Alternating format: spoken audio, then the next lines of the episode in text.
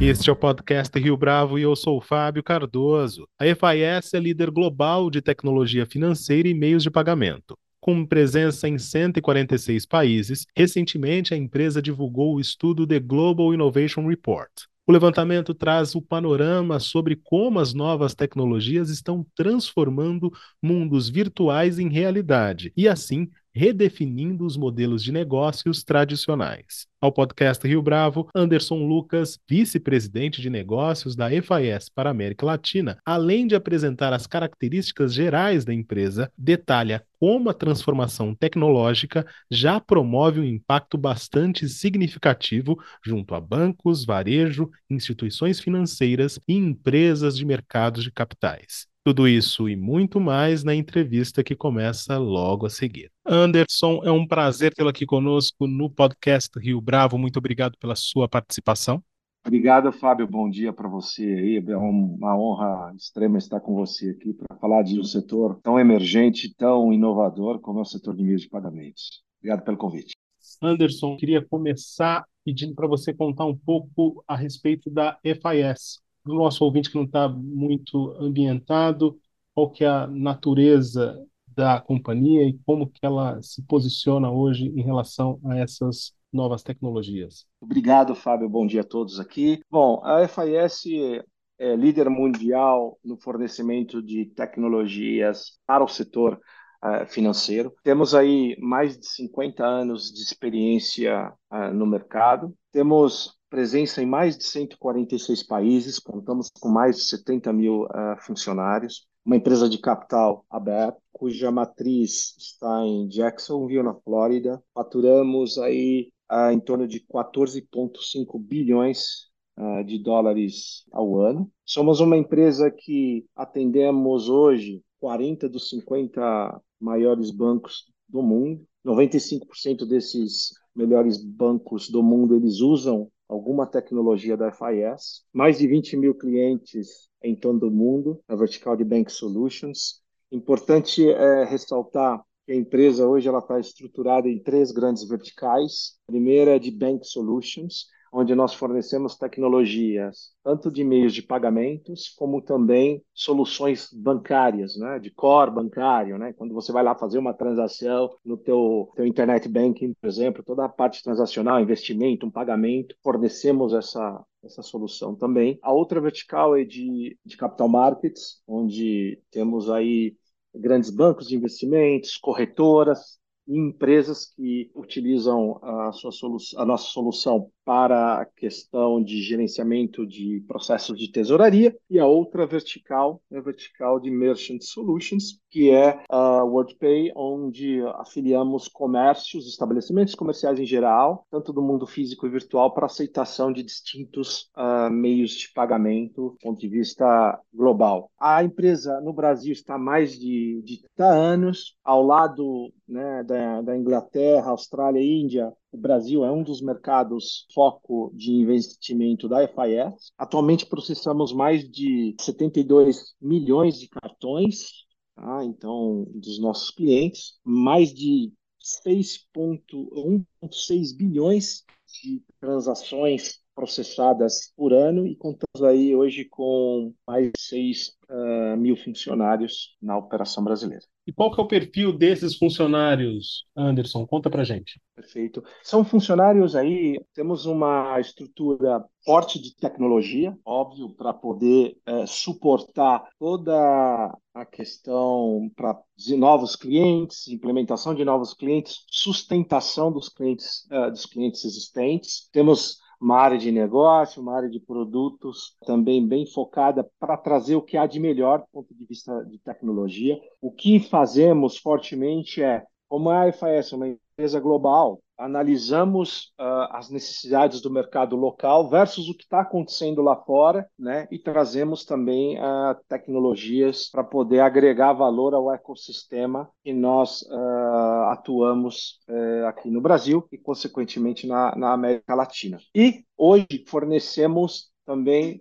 eh, uma solução end-to-end para os clientes. O que, eu quero dizer end-to-end? -end? Temos uma área de operações também relevante na organização, onde a gente presta serviços de back-office. O que eu quero dizer back-office? O cliente pode estar ligando, contestando uma operação de cartão de crédito desses clientes, a gente contesta essa operação, faz todo o trâmite de submissão, os processos junto às bandeiras, junto aos adquirentes locais, junto aos emissores, para garantir que esse processo, que o cliente seja atendido. Áreas de prevenção à fraude, que permita fazer o monitoramento também transacional dos clientes existentes e de novos clientes, com ações mitigatórias e preventivas para a diminuição e controle e gestão de fraude. Então, temos aí um, uma operação de retaguarda também que nós oferecemos para esses emissores. E isso, a FIS é composta hoje nesse nível de oferta de solução completa aos nossos clientes.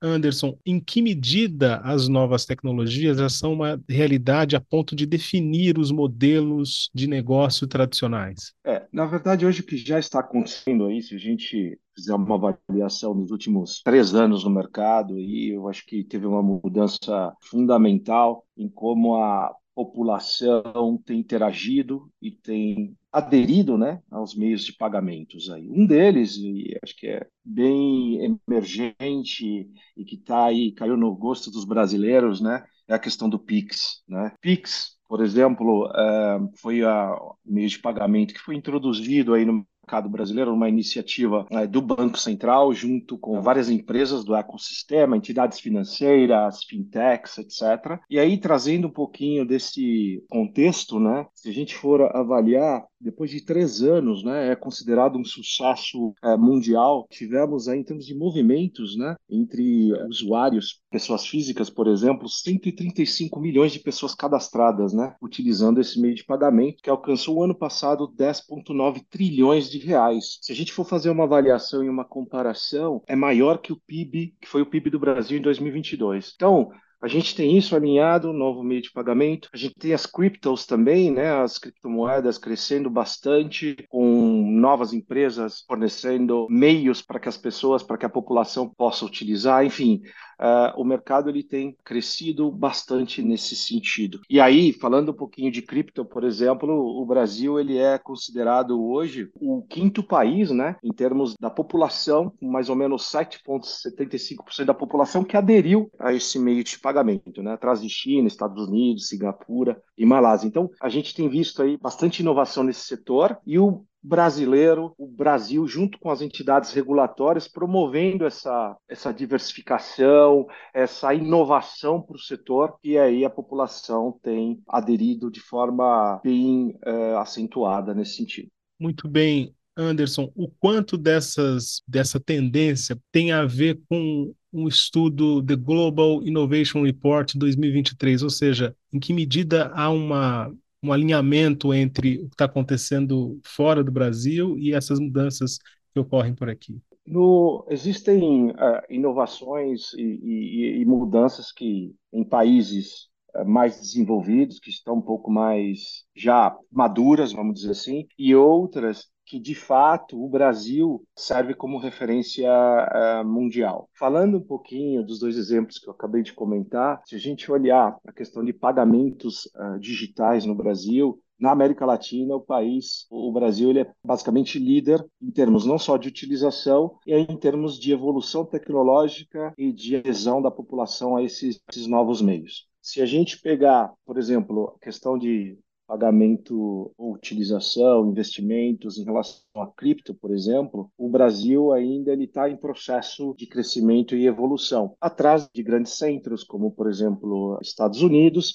e alguns países da Europa. Falando um pouquinho se a gente pegar o, por exemplo, o estudo que foi realizado pela FAES, né, o que a gente vê é grandes empresas utilizando também a cripto como pagamento também de fornecedores, a uma transação uh, B2B, mais até do que comparado à própria pessoa física, população. Esse setor, esse segmento também esteja aí é, em grande parte sendo desenvolvido também. E aí ele aponta, né, que é o Global Innovation Report, ele aponta que mais ou menos 27% desses clientes, né, das pessoas, né, elas procuram, elas pagam compras aqui no Brasil, né, produtos ou serviços utilizando criptomoeda. E como eu comentei, 38% são pagamentos a fornecedores, transações B2B. Então, que a gente vê é uma convergência, embora os percentuais sejam distintos, mas a gente vê, tanto do ponto de vista corporativo quanto pessoa física, população em si crescendo nesse quesito. E o mesmo se aplica para outros meios de pagamentos, pagamentos digitais, pagamentos com wallets, o e-commerce tem crescido bastante pós-pandemia, mais de 40% nos últimos aí três anos, não só no Brasil, mas em toda a região também da América Latina.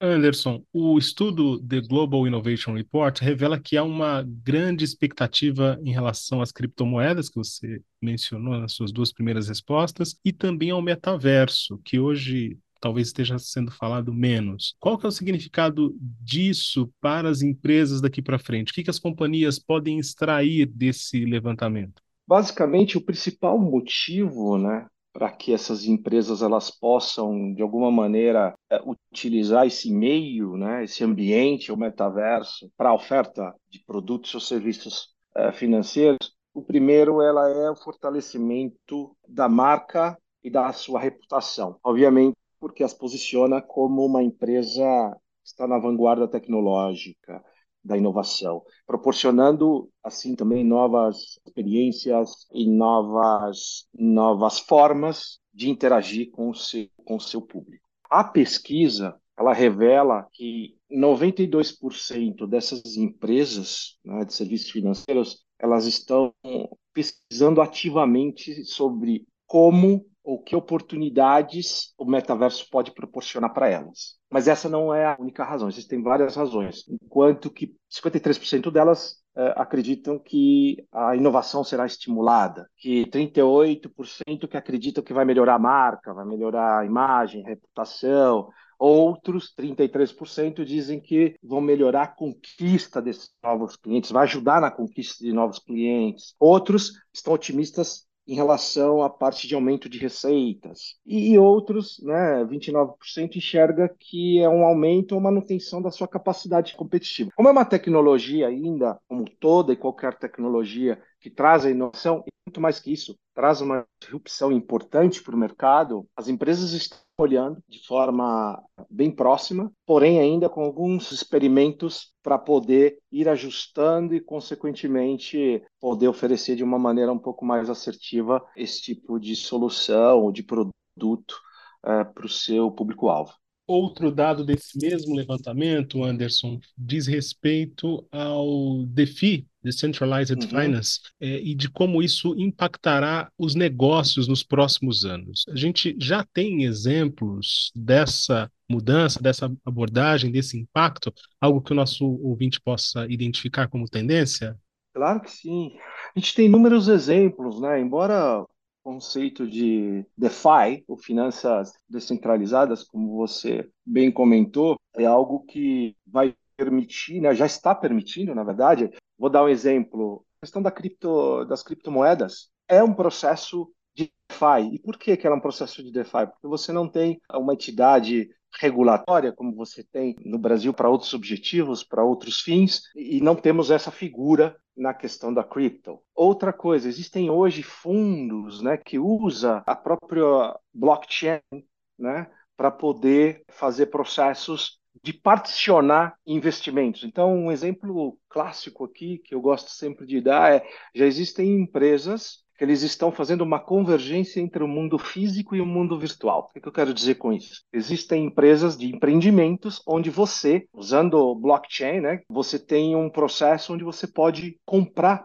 frações daqueles imóveis, obviamente usando a tecnologia blockchain. Você tem o consumidor, né, o comprador, você tem a entidade no qual você está adquirindo uh, o imóvel e, consequentemente, a empresa que fornece a tecnologia de forma que você garanta que ambas, através do blockchain, ambas as partes sejam validadas, conferidas e atribuídas a cada um deles. Então, isso já está acontecendo e são exemplos clássicos de como o DeFi tem, ó, finanças descentralizadas, tem contribuído pro desenvolvimento do mercado. E existem outras iniciativas também sendo realizadas, né, provadas, testadas, para que se possa aumentar aí o, essa questão de novos produtos e serviços usando essa tecnologia, porque ao fim do dia nada mais é que um meio na qual a tecnologia está permitindo os consumidores, empresas, empresas de médio, pequeno porte, o consumidor final, como eu, como você,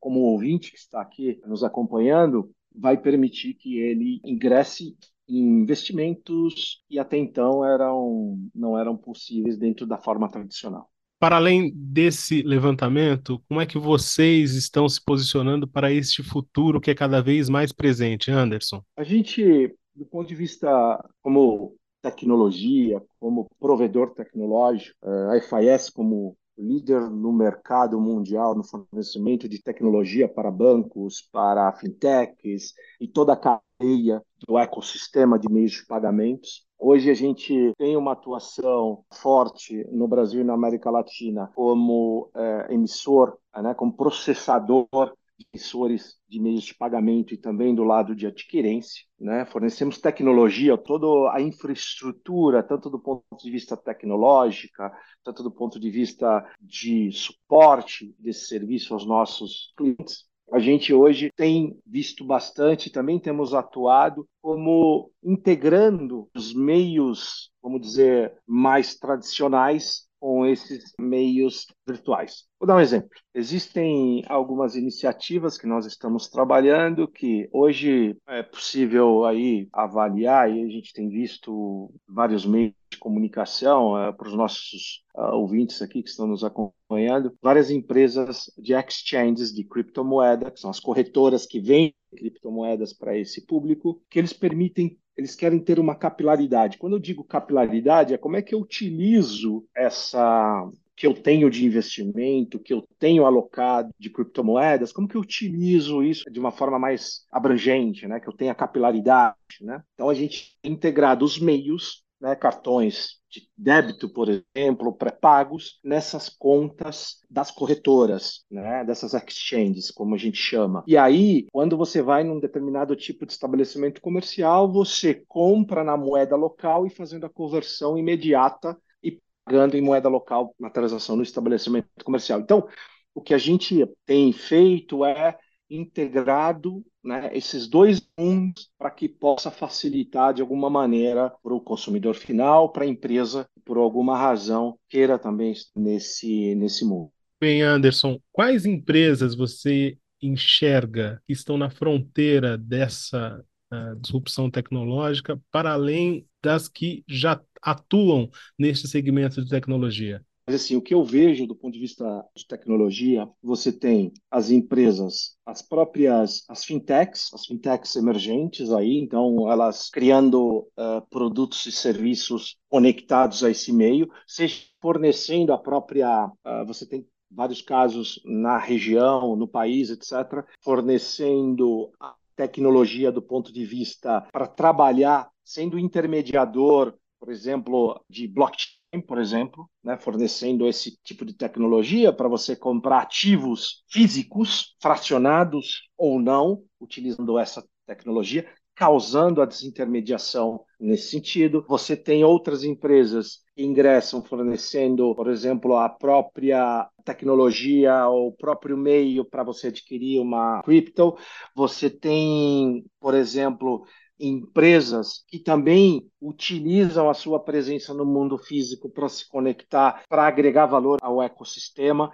Você tem uma é, infinidade de empresas nesse sentido. Um outro exemplo eu gosto de dar, e aí falando um pouco também da mais da, da FIS, hoje nós estamos mundialmente estruturado basicamente em três verticais: Banking and Payments, a Merchant Solutions, que são soluções para estabelecimentos comerciais que queiram receber né, meios de pagamentos específicos. Então, a gente conecta esses estabelecimentos e habilita para que esse estabelecimento possa receber cartão crédito, débito ou também cripto, que aí eu já vou falar dessa questão. E uma outra vertical que é a vertical de capital markets, que permite que a empresa forneça tecnologia para empresas, corporações, para a parte de tesouro ou também bolsa ou corretoras que permitam vender aí uh, títulos, realização de investimentos. Então, nós estamos estruturados dessa, dessas três verticais. Na vertical de merchant, por exemplo, o ano passado a FIS assinou um acordo com a Crypto.com. O que, que, basicamente esse acordo permitiu? Isso é algo bem interessante e disruptivo e vai de encontro com o que a gente tem discutido e falado bastante uh, nesse meio.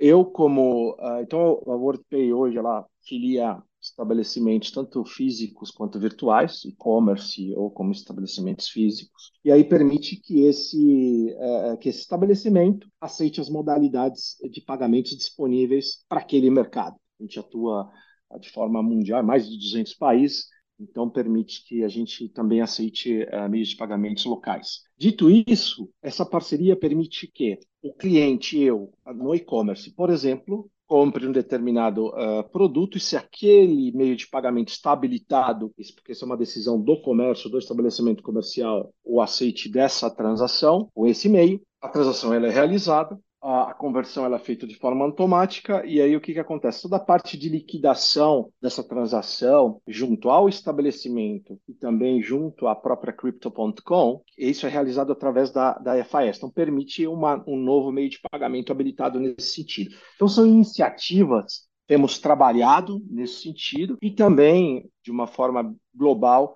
outras empresas também se conectam nesse ecossistema para fornecer soluções complementares. Muito bem, Anderson. Uma última pergunta. Você acredita que tamanha expectativa em relação às novas tecnologias e ao seu impacto é, também guarda certo temor e tremor do que pode acontecer em relação a elas? Me refiro aqui especificamente às questões relativas à segurança, por exemplo.